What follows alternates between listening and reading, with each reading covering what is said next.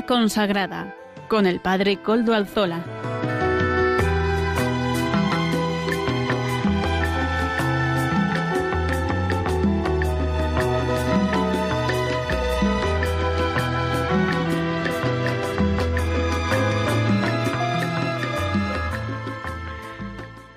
Buenas tardes, hermanos, amigos y oyentes. Hoy es jueves y son las cinco de la tarde, las cinco y un minuto en mi reloj, una hora menos en las Islas Canarias. Es por tanto la hora de vida consagrada aquí en Radio María. Les saluda con sumo gusto Padre Coldo Alzola, Trinitario.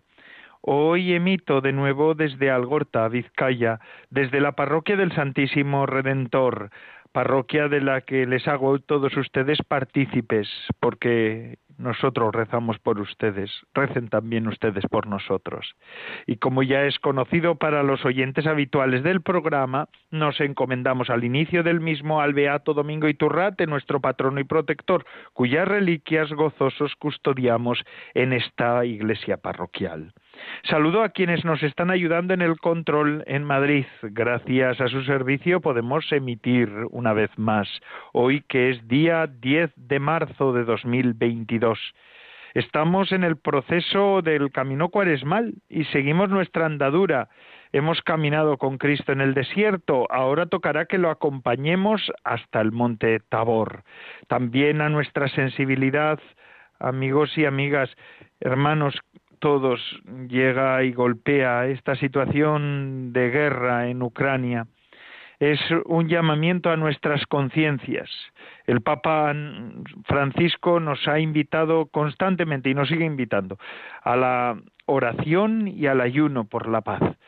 La Santa Sede está empeñándose de un modo particular en esta tarea. De hecho, el Papa envió a dos cardenales a Ucrania, Konrad Krajewski, que polaco, ¿verdad? Y, además que al pasar por Polonia se reunió con refugiados de Ucrania, y al cardenal Michael Cherny, que también llegó a Budapest el 8 de marzo pasado. Han estado con los mm, con los refugiados, tanto en Budapest como también en Polonia, y ayer ya han cruzado la frontera y pasan, ya han pasado entre refugiados el primer día. Así que vamos a pedir por la misión de estos dos cardenales, pero tan mientras estos dos cardenales están como en la avanzadilla, en la frontera, en la primera línea de actuación, en el Vaticano también continúan los esfuerzos diplomáticos para detener la guerra. El secretario de Estado, el cardenal Pietro Parolin, habló por teléfono con el ministro de Exteriores ruso hace dos días, Sergei Lavrov, según un comunicado del Vaticano. Parolin reiteró, el cardenal Parolin reiteró el llamamiento del Papa Francisco para que cesen los ataques y se abran corredores humanitarios para los civiles y los proveedores de ayuda. También reafirmó la voluntad de la Santa Sede de hacer todo lo que esté a su alcance para lograr la paz. Nosotros seguimos rezando por la paz en Ucrania. Rezar por la paz en Ucrania no sería exacto decirlo, ¿verdad? Es por la paz en el mundo y en concreto en Europa, porque en esta guerra yo creo que estamos implicados los europeos los europeos en primer lugar y el mundo en general también, porque tiene unas repercusiones mundiales. La paz también en todos los demás conflictos que ahora están en este momento están eh, en vivo y están vigentes, están en activo. Vamos a pedir por la paz en todos los conflictos armados y por la paz también en nuestra sociedad, en nuestro mundo. El mundo está en guerra, porque hay una violencia alarmada, hay una violencia fuerte en nuestras sociedades. Vamos a pedir por la paz a ella, a María, que es la reina de la paz, que interceda por la paz en el mundo. Hoy lo pedimos con insistencia y con una fuerza singular. Y ahora paso sin más dilación a presentar los contenidos del día de hoy. Hoy contaremos con la participación de Monseñor don Vicente Jiménez, arzobispo emérito de Zaragoza y miembro de la Comisión Episcopal de Vida Consagrada de la Conferencia Episcopal Española. El padre Xavier Quinza, jesuita, nos presentará una reflexión sobre la cuaresma para ayudarnos en el camino de este tiempo litúrgico. Ya la semana pasada lo iniciamos, ahora esta semana también seguimos también escuchando estos ecos que nos llegan desde la liturgia y desde la espiritualidad. Amaro Villanueva nos presenta como todas las semanas el espacio Música para evangelizar. Estamos estudiando también la historia de la vida consagrada con el padre Antonio Bellella, claretiano, del Instituto de Vida Consagrada de Madrid. Esta es la sección formación del programa. Ya saben además que se pueden poner en contacto con el programa por medio del correo electrónico del mismo. Lo recuerdo por si acaso vida consagrada arroba radiomaria.es, todo en minúscula, vida consagrada arroba radiomaria.es. Ustedes me pueden escribir a este correo y yo mismo les contestaré. Recuerdo además que nos pueden escuchar por medio de los podcasts de la web. Ya suben el nuestro, no lo olviden, Así que si lo quieren escuchar el programa en otro tiempo, en otro momento, ustedes lo pueden hacer. Y ahora, sin más dilación, ahora sí, pasamos a las secciones. La primera, la voz de los pastores, Monseñor don Vicente Jiménez, arzobispo emérito de Zaragoza y miembro de la Comisión Episcopal de Vida Consagrada. Adelante, don Vicente. La comunión eclesial es para la misión evangelizadora. Queridos oyentes de Radio María, especialmente vosotros miembros de vida consagrada. En este espacio de Radio María, dedicado a la vida consagrada, estamos comentando el documento preparatorio del sínodo por una iglesia sinodal, comunión, participación y misión. Hoy me corresponde a mí comentar el número 15, que trata de la comunión y la misión, dos de los pilares fundamentales del sínodo. La comunión de la Iglesia es misionera. La Iglesia existe para evangelizar. Esta es su vocación y misión. El obispo de Roma, en cuanto principio y fundamento de la unidad de la Iglesia, pide a todos los obispos y a todas las iglesias particulares en las cuales y a partir de las cuales existe la Iglesia católica una y única, que entren con confianza y audacia en el camino de la sinodalidad. En este caminar juntos pedimos al Espíritu Santo que nos ayude a descubrir cómo la comunión, que compone en la unidad la variedad de los dones, de los carismas y de los ministerios, es para la misión. Una iglesia sinodal es una iglesia en salida, una iglesia misionera, con las puertas abiertas. Esto incluye la llamada a profundizar en las relaciones con las otras iglesias y comunidades cristianas con las que estamos unidos por el vínculo del bautismo. La perspectiva de caminar juntos, además, es todavía más amplia y abraza a toda la humanidad con la que compartimos los gozos y las esperanzas, las tristezas y las angustias. Una iglesia sinodal es un signo profético sobre todo para una comunidad de las naciones, incapaz de proponer un proyecto compartido a través del cual conseguir el bien de todos. Practicar la sinodalidad es hoy para la Iglesia el modo más evidente de ser sacramento universal de salvación, signo e instrumento de la unión íntima con Dios y de la unidad de todo el género humano. El número 15 del documento preparatorio del sínodo contiene varias afirmaciones importantes. La primera de ellas es que es deseo del Papa Francisco que los cristianos de la Iglesia Universal participemos en el sínodo, todos. La misión del Papa es conservar la unidad de la Iglesia y por esta razón pide a todas las iglesias un esfuerzo de unidad que se traduce en la participación. La Iglesia es al mismo tiempo universal y particular.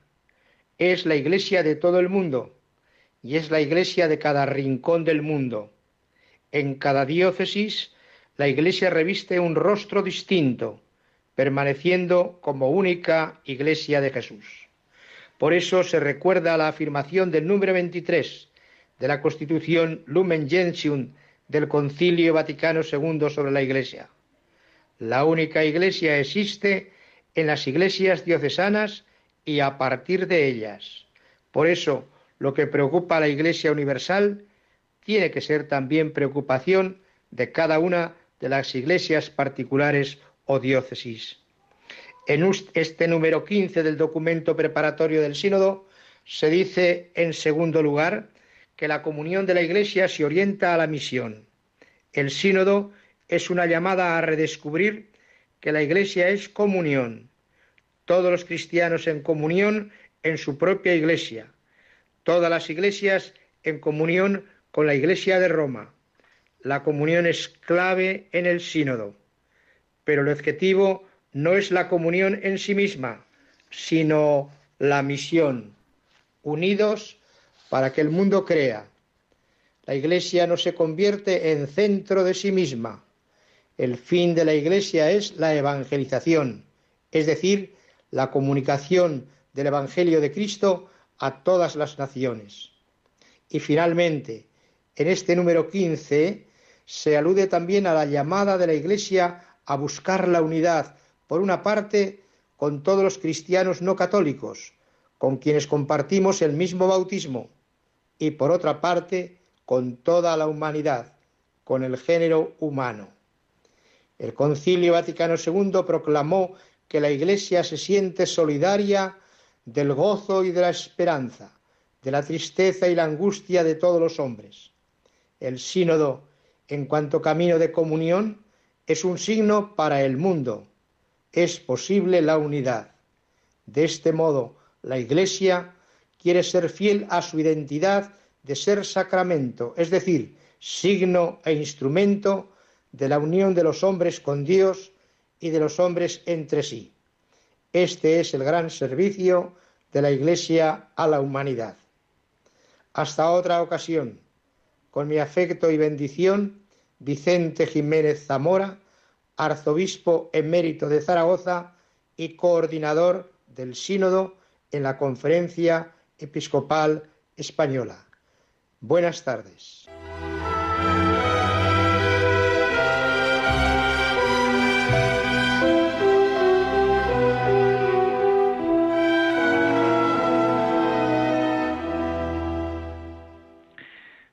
Muchas gracias, eh, don Vicente Jiménez Zamora, arzobispo emérito de Zaragoza, miembro de la Comisión de Vida Consagrada y también, como no, coordinador del Sínodo en la Conferencia Episcopal Española.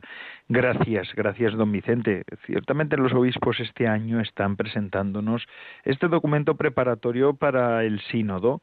Así nos podemos hacer una visión más exacta de lo que es el sínodo, de lo que es la preparación del mismo y de lo que supone todo este proceso para nuestras diócesis, para nuestras eh, congregaciones, para nuestras comunidades y para cada uno de nosotros también. Y todo esto lo hacemos gracias a esta radio que es la radio de la Virgen, Radio María siempre nos llama, Radio María nos llama, nos llama para que nos formemos, nos llama para que estemos informados, nos llama también para que celebremos, nos llama para que colaboremos, porque verdaderamente esto se sostiene no con las artes del mundo, sino con las artes de la fe, que es siempre de entrega, de generosidad y de disponibilidad. Así funciona siempre la fe y el ministerio, los ministerios en la Iglesia. Pues así es también Radio María. Vamos a escuchar de la boca de su, de la voz de su director, el padre Luis Fernando de Prada, una invitación a seguir en esta tarea y en este empeño.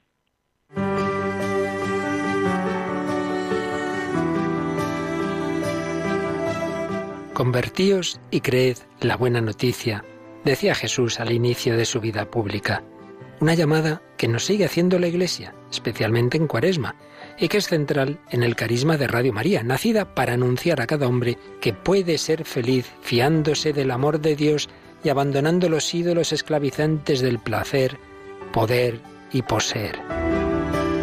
Para ello, la Iglesia nos invita a ser más de Dios a través de la oración, a ser más para el prójimo practicando la caridad y a dejarnos condicionar menos por nuestro egoísmo y comodidad a través del ayuno. Ayúdanos a extender esta llamada de la Virgen con tu oración, sacrificio, voluntariado y donativo. Puedes informarte de cómo colaborar llamando al 91 822 8010 o a través de nuestra página web radiomaria.es. Radio María, instrumento de la Reina y Madre de Misericordia.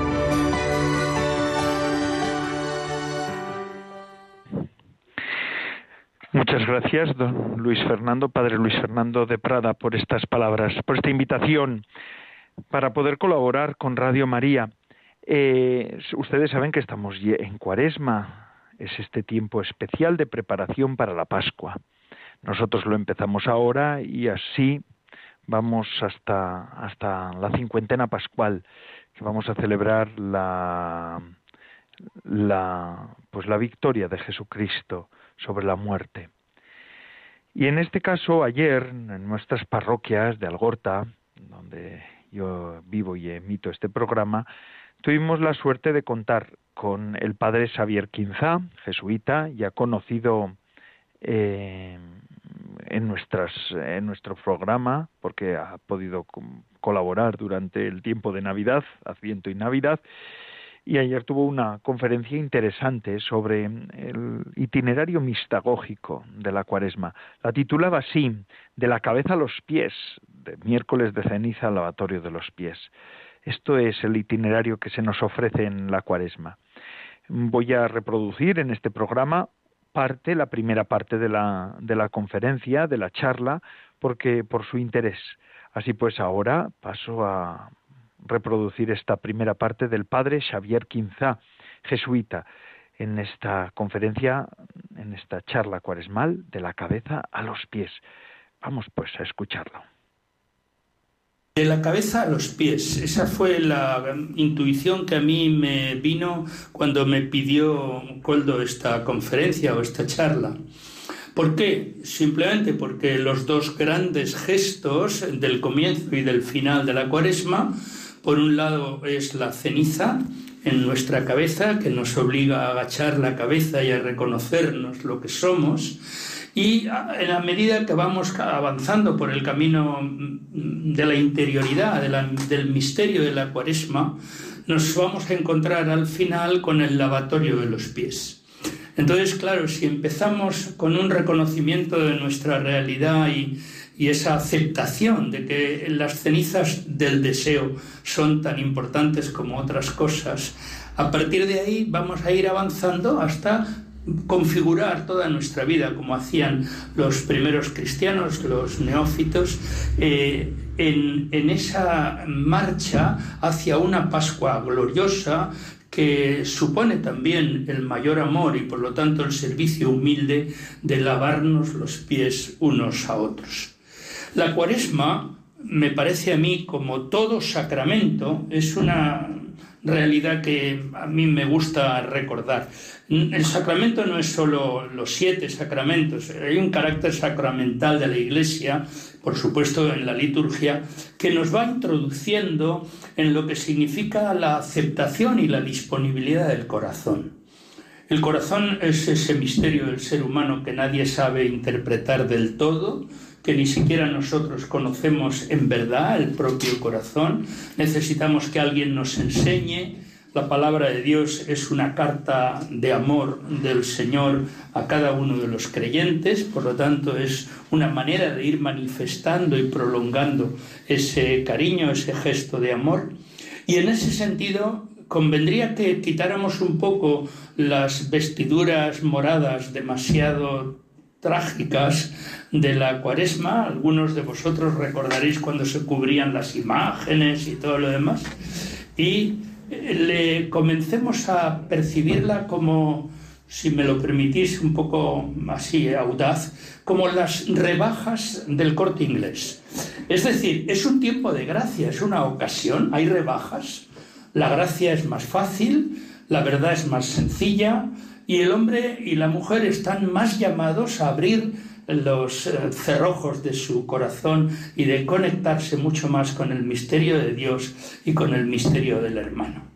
Y por lo tanto, disponernos con otra actitud a la habitual. A mí me gustaría que ya desde el comienzo cambiáramos eh, el chip y cayéramos en la cuenta que estamos en un tiempo de gracia, una oportunidad que el Señor nos regala a lo largo de todo el ciclo litúrgico para eh, evidenciar que nuestro, nuestro corazón se separa, se aleja de la casa del Padre, pero también encontramos modos de ir reconociendo y diciendo, pues yo quiero volver, quiero volver al primer amor, como Oseas, la llevaré al desierto y le hablaré al corazón. ¿no? Pues la, la, cuaresma es ese desierto cuaresmal que nos hace tener el corazón mucho más disponible a las llamadas de los hermanos y sobre todo a la profunda llamada de Dios. La conversión no es un asunto que depende tanto de nosotros cuanto de saber acoger y recibir estas oportunidades de gracia que el Señor nos va entregando a lo largo del año. Un tiempo sacramental de gracia, por lo tanto unos signos que nos plantean un recorrido, una peregrinación hacia la Pascua del Señor y toda la realidad de la cuaresma sacramentalmente es como entrar cada vez más profundamente en la experiencia del misterio de Dios que es amor y nada más que amor. No solo amor y otras cosas, no, fundamentalmente es el amor que se va revistiendo de una manera elegante, digámoslo así, para llegar a cada uno de nosotros. Ese sacramento que no son solo acciones, sino sobre todo una capacidad de percibir mejor lo que Dios es para nosotros y por lo tanto se nos acerca, nos dispone, nos abraza. Ese sería el lenguaje de la cuaresma. Los signos del sacramento cuaresmal, como sabéis, son tres, oración, ayuno y limosna, pero habría que contextualizarlos de tal manera que no pensemos en tres eh, cargas que tenemos que llevar a lo largo de estas siete semanas, sino al revés, de, tres cosas que nos hemos de desprender para iniciar este camino en la mistagogía de la Pascua. Creo que a partir de ahí tendremos que ir haciendo un recorrido que sobre todo nos vaya liberando, sobre todo de las posesiones inquietantes. Yo ahí tengo un pequeño, un pequeño asunto, siempre estoy con esa pequeña preocupación. Uno puede poseer las cosas pacíficamente, o puede poseerlas inquietamente.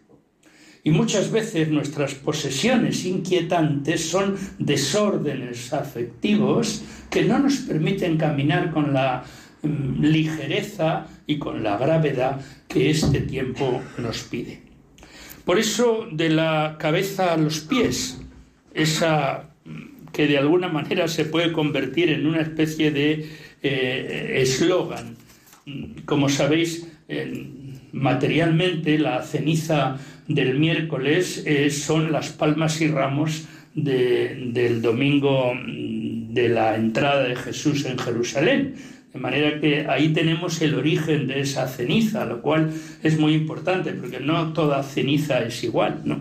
Si habéis ido alguna vez a, a un incinerar a un conocido, un familiar o un amigo, pues de pronto las cenizas de esa persona adquieren, no solo para los creyentes, sino para no creyentes, como se configuran de una manera como una especie de sacramento de presencia de, la, de aquel que ha estado con nosotros y ahora ya está junto a Dios.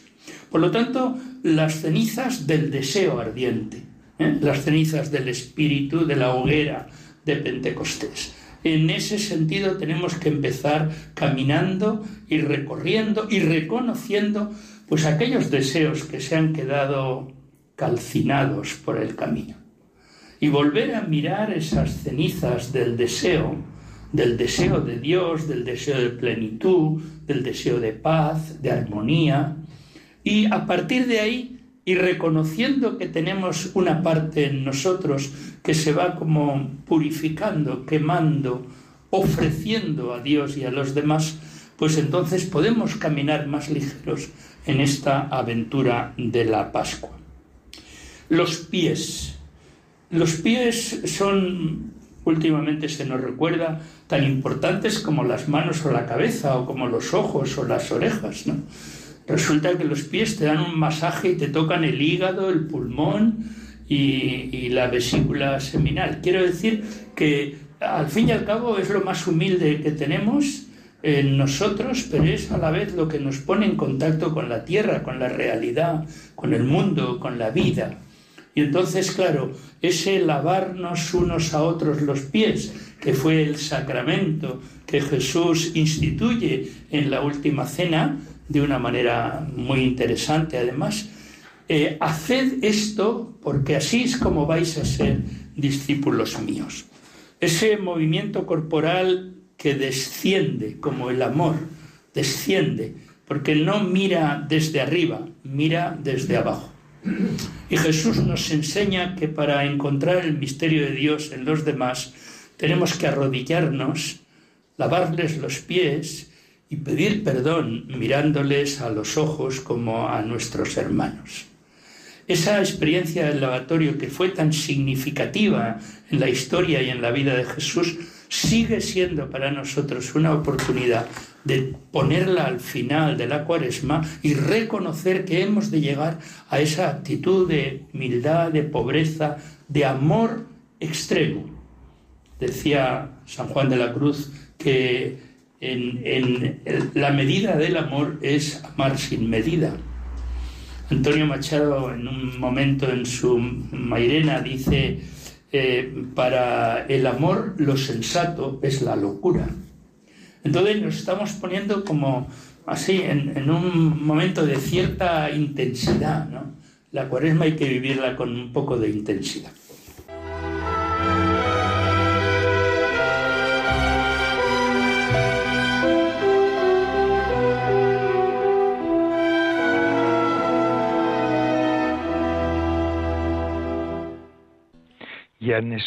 Ya han, escuchado esta charla del padre Xavier Quinza, esos primeros minutos de la charla interesante que tuvimos ayer como inicio de esta, del ciclo de charlas cuaresmales que vamos a tener en nuestra parroquia, en nuestras parroquias de Algorta. Y ahora vamos a seguir con nuestro programa, en esta ocasión con, el, con Amaro Villanueva, nuestro colaborador, que nos va a presentar esta música para evangelizar. Amaro Villanueva, todo tuyo.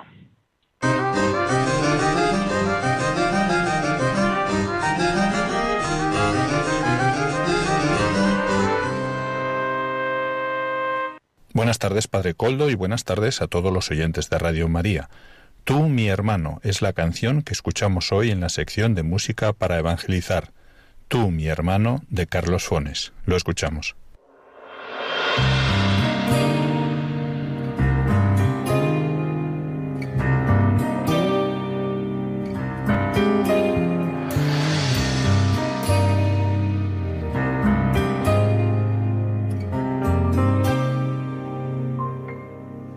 Porque tuve hambre, porque tuve sed y me diste pan y agua de beber, porque anduve solo y me viniste a ver, un poco de cielo pude conocer, porque andaba triste, cansado y con frío y me diste alegre tu calor de amigo porque me sanaste cuando estuve herido. Yo sentí en tus manos las de Jesucristo.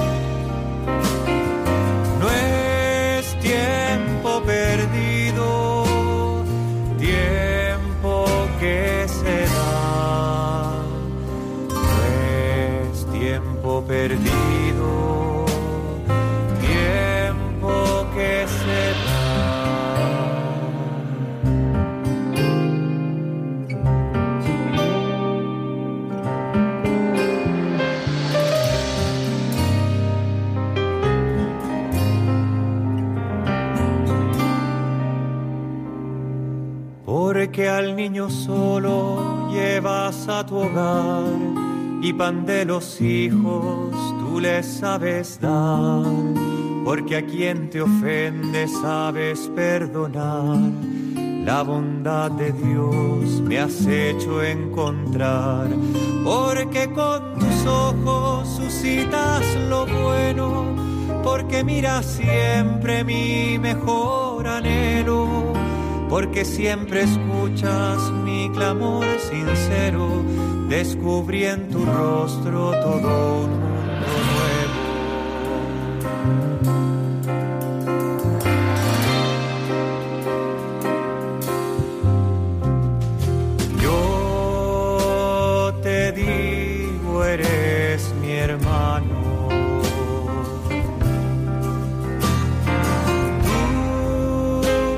supiste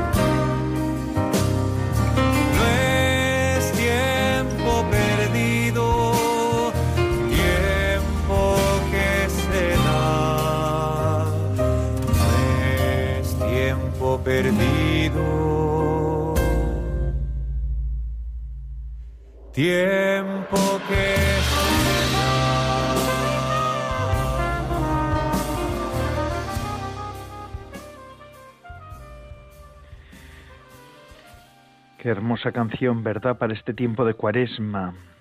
Vamos, es tiempo, es tiempo de gracia. El tiempo de cuaresma es, es tiempo de gracia.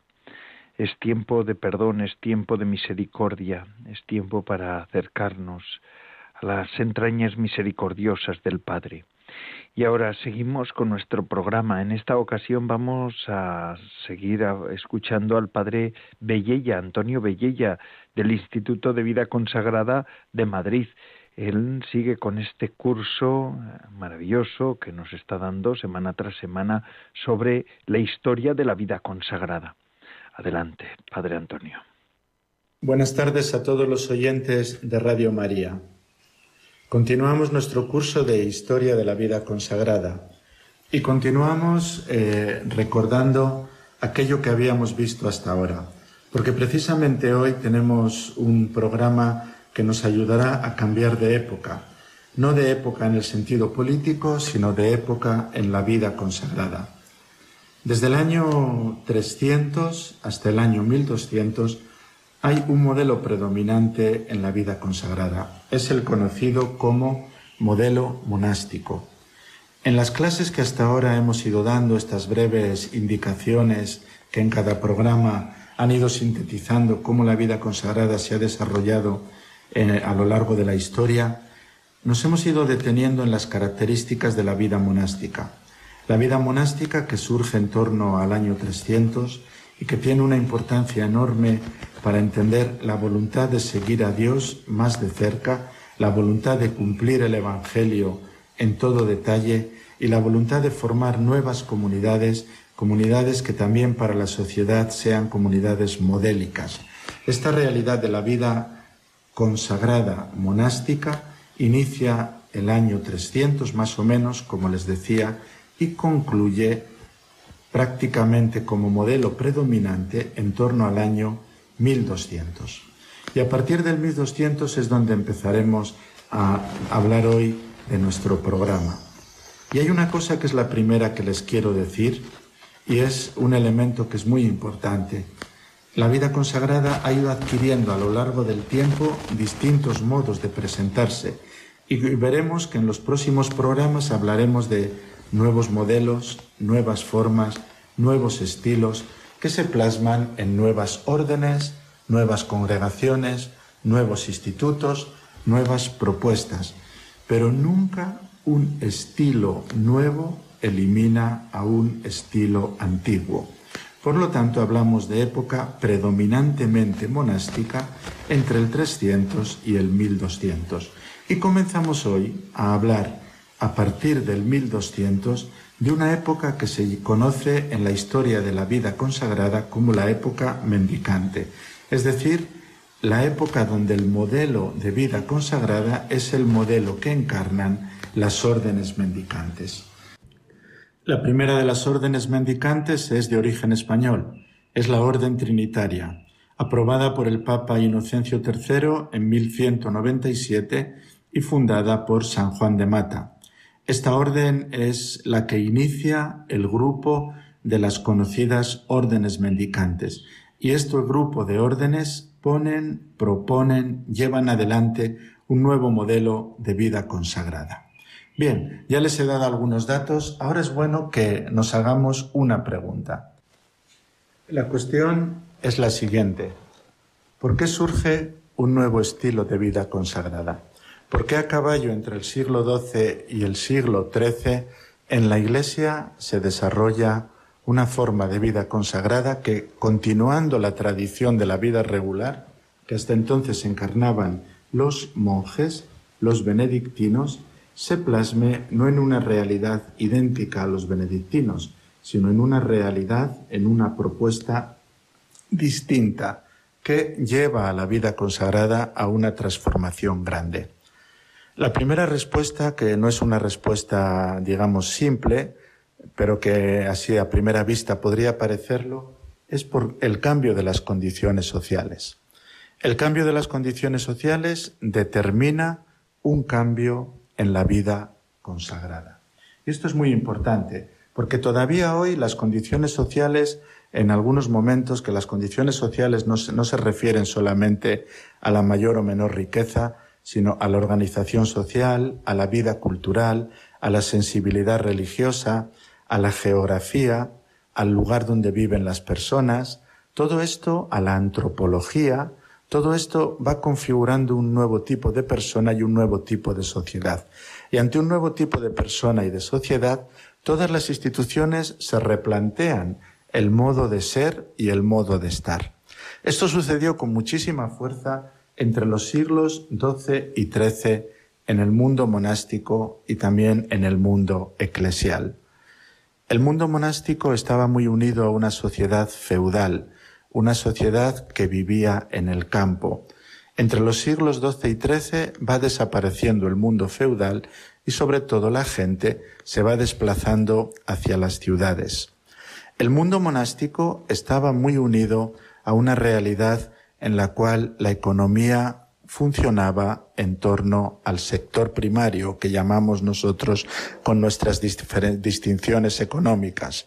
Hablamos de eh, sector primario, agricultura, pesca y ganadería y otros dos sectores, ¿no? El sector industrial secundario, sector eh, terciario o bien conocido como sector servicios.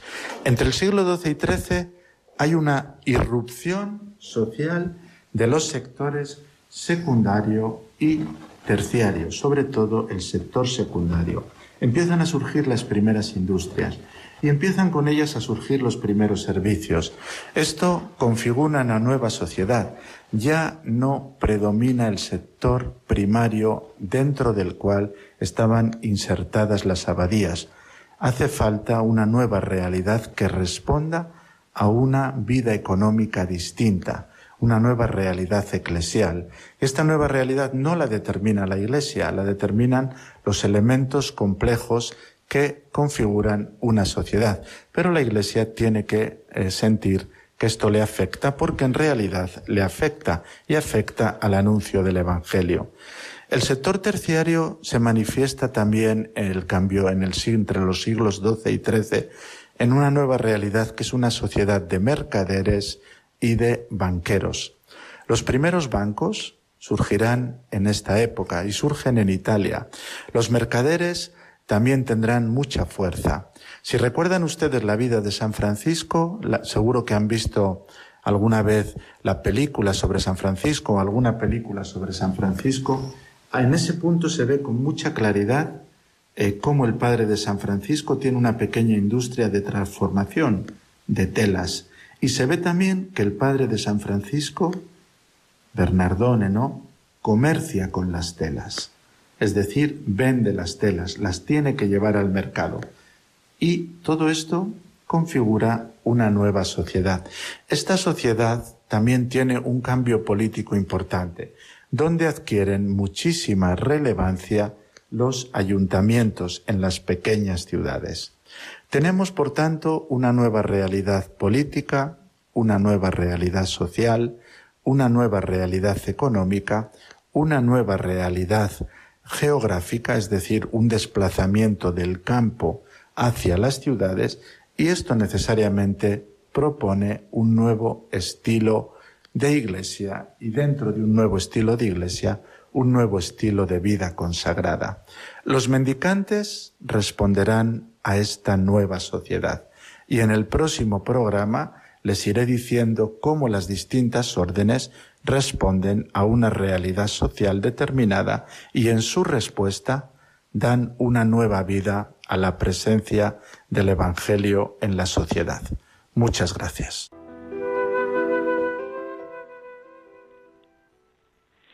Muchas gracias, Padre Antonio Bellella, del Instituto de Vida Consagrada de Madrid. Mire, hoy además a uno se le ensancha un poquito el alma, ¿verdad? Cuando hablan de su propia orden y la ponen ahí como eh, es el momento de la creación de nuestra orden, de la fundación de la orden trinitaria y de los mendicantes.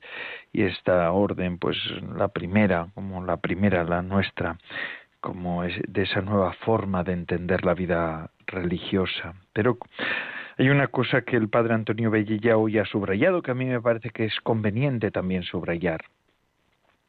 Una nueva forma no hace que se destruyan las anteriores. En la Iglesia es así. Conviven lo nuevo y lo viejo. Ya lo decía Jesús en el mismo en el mismo evangelio, ¿verdad? De un mismo baúl se saca lo nuevo de lo y lo viejo, porque lo nuevo y lo viejo también responden a las situaciones del hombre actual. Y fíjense ustedes, en este momento de la historia, la vida consagrada contemplativa está tomando un auge singular, con nuevas fundaciones que tienen carácter bastante contemplativo, que mm, se asemejan a las antiguas órdenes monásticas. La vida es así, y el Señor y el Espíritu van escribiendo la historia de la Iglesia de ese modo. Y ahora ya al final de este programa nuestro de vida consagrada me gustaría, como siempre lo suelo hacer, cuando tengo un poco de tiempo, las cosas como son. Cuando no hay tiempo, bueno, se pueden hacer estas, estas incursiones, ¿verdad? Pero me gustaría, de la mano del Papa Benedicto XVI, eh, adentrarnos en alguna de las lecturas de este, de este domingo que viene, del domingo segundo del tiempo de Cuaresma, que nos hablará de la transfiguración, pero tiene una primera lectura la segunda, la lectura del segundo domingo de Cuaresma, esa la primera lectura que vamos a tener del Génesis, pertenece pues a los fragmentos de tradición más antiguos de la Biblia. En sus elementos fundamentales podría remontarse a la época antes de la toma de posesión de la Tierra Santa por los hebreos, por los judíos, ¿verdad? Y el lenguaje figurado, lleno de misterio, ejerce sobre nosotros mm, como, como una forma casi casi nos resulta como un poco pagano a primera vista. Puede parecer un poco extraño, ¿verdad?, que la Iglesia nos presente unas afirmaciones tan raras en la lectura de este domingo. Pero el que se fije con mayor profundidad en estas palabras puede observar lo adecuadas que son y cómo se ajustan al tema, al tema fundamental de la cuaresma. ¿Y cuál es el tema fundamental de la cuaresma? El misterio de Cristo crucificado. En primer lugar, por ejemplo, el hecho referido es bastante importante. Se trata de la estipulación de la alianza con Abraham. Al principio de aquel testamento divino que fue que luego se prolonga en Moisés y que encuentra su nueva y definitiva figura en Jesucristo. Esta alianza se realiza de la manera que correspondía a los usos jurídicos de entonces y que representaba la más alta forma de sellar un contrato. Se dividían unos animales y al contratante pasaba por medio de los trozos separados. Por eso Abraham hace lo mismo con, los, con el pájaro, con los, los animales que trocea, ¿verdad? Esto representaba una maldición sobre sí mismo en el caso de la ruptura del contrato, la asociación de la propia vida a la palabra dada. El gesto quería decir, así como les ha ocurrido a estos animales, me da también a mí si quebranto esta alianza. En ese caso, yo también, como estos animales, debo ser partido en pedazos. Fijaos que estos antiguos no se andaban con chiquitas. El hombre asocia su vida a su fidelidad, porque la fidelidad es algo fundamental en toda la antigüedad. Es que es así. Si no hay fidelidad, se caen abajo todas las relaciones humanas, seamos sinceros. Desde las relaciones económicas, sin fidelidad, hasta las relaciones más pues esponsales, digamos así. Juega la carta de la palabra que vale para él más que la vida. La palabra vale más que la vida. Y así se describe en la fe de Abraham, la forma fundamental de la fe de los mártires. La fe merece la pena que yo sufra por ella. La fe merece que se viva o se muera por ella. Sin embargo, este es un aspecto y ciertamente el más fácil de comprender del texto que vamos a leer en este domingo como primera lectura. Luego se dice que Abraham cayó en un profundo sueño para ese sueño se utiliza la misma palabra que se emplea cuando se habla del sueño de Adán, cuando se narra la creación de la mujer. Tal sueño significa el hacerse sordo para el mundo que nos rodea y al mismo tiempo un hundirse a través de todas las capas del ser hacia aquella profundidad en la que el hombre se pone en contacto con su origen y con el fundamento de todas las cosas. En esta misteriosa profundidad, Abraham ve algo curioso y además excitante. Apareció una hornilla humeante y un fuego llameante que pasó por entre las mitades de las víctimas. Estos son símbolos de Dios. En lo controlado y a la vez peligroso de la hornilla del fuego se halla representado como enclave el Dios al que no se puede captar, en ninguna imagen. Por eso es el fuego. También así aparecerá después en Moisés, ¿eh? ¿No os acordáis? Esa zarza que arde y que no consume. Dios que no se puede captar en ninguna imagen. Qué hermoso. Esto significa también que Dios realiza el rito del juramento, la asociación de su, de, su destino, del destino de Dios, a esa alianza que hace con este hombre. También Dios está dispuesto a darse a sí mismo en favor de esa alianza y a comprometerse en su fidelidad con vida y muerte. Esto es muy importante. Dios mismo quiere ser fiel. Bueno, es fiel, pero pero aquí es que estamos en un estadio mucho más, eh, diríamos así, mucho más afectivo de la fe. Porque nosotros, claro, nosotros leemos el Nuevo Testamento y leemos las cartas eh, a Juan y decimos Dios es fiel, porque no puede desdecirse de sí mismo. Pero es que aquí está hablándonos con, una, con un antropomorfismo, ¿verdad? Con, enseñándole, enseñándonos ese lado, esa imagen humana de Dios, o esa imagen de, de entender a Dios desde lo humano. Y esto es muy hermoso, ¿eh? Es de una intimidad ese texto, aunque a nosotros nos parezca que no, ¿verdad? Porque nuestra sensibilidad es otra, es en realidad un texto de oración contemplativa. Ahora que yo estoy leyendo sobre la oración contemplativa en un autor, en von Baltasar, pues es algo parecido. Es entrar en la entraña misma de la relación con Dios. Es que Dios y Abraham llegan a... Dios se pone, más bien, a la altura de Abraham para hacer esa alianza y dice, yo también comprometo mi fidelidad. También Dios está dispuesto a darse a sí mismo. ¿eh? Pero a primera vista esto debía parecer algo monstruoso y absurdo, además, cómo iba a padecer Dios y cómo debía morir y cómo podía asociar su destino con palabras de asentimiento a un hombre, por muy santo que fuera Abraham, pero es un hombre. Ahora bien, la cabeza llena de sangre y de heridas de Cristo crucificado es la respuesta a esta pregunta.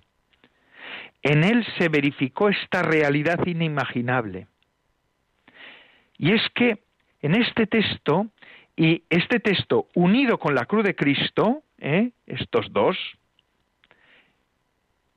pero nosotros además en este domingo lo vemos transfigurado, ¿eh? a Jesucristo, lleno de gloria, pero la gloria es se trasluce o se manifiesta en el Cristo magullado y roto.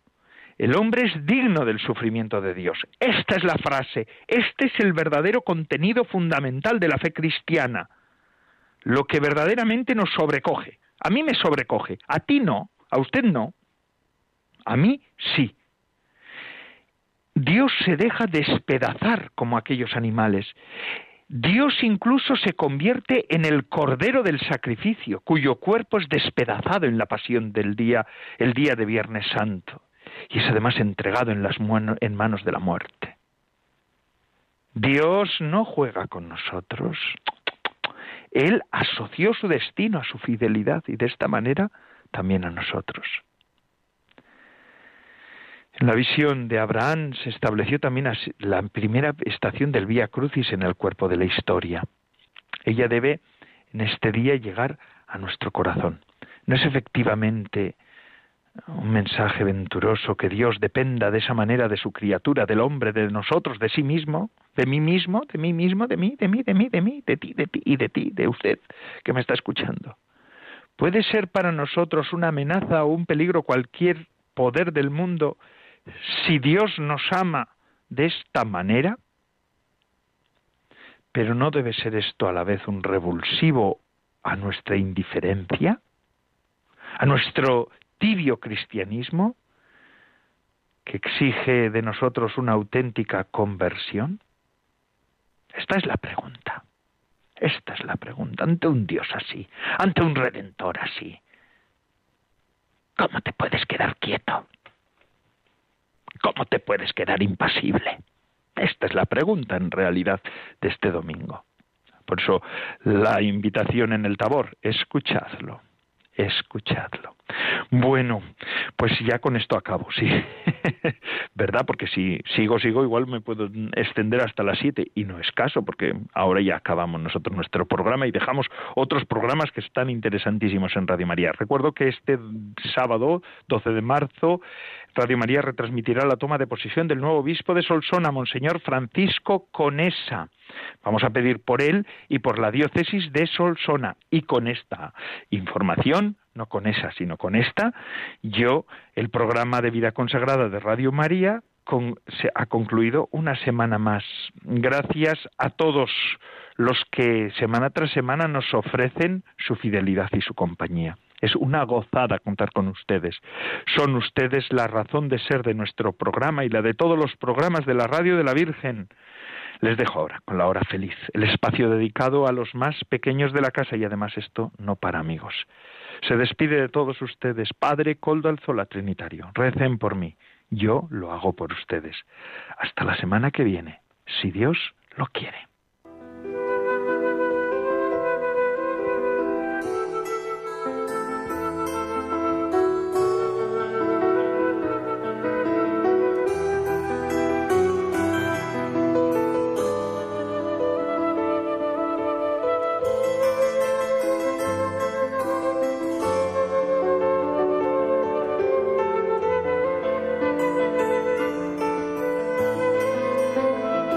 Consagrada con el Padre Coldo Alzola.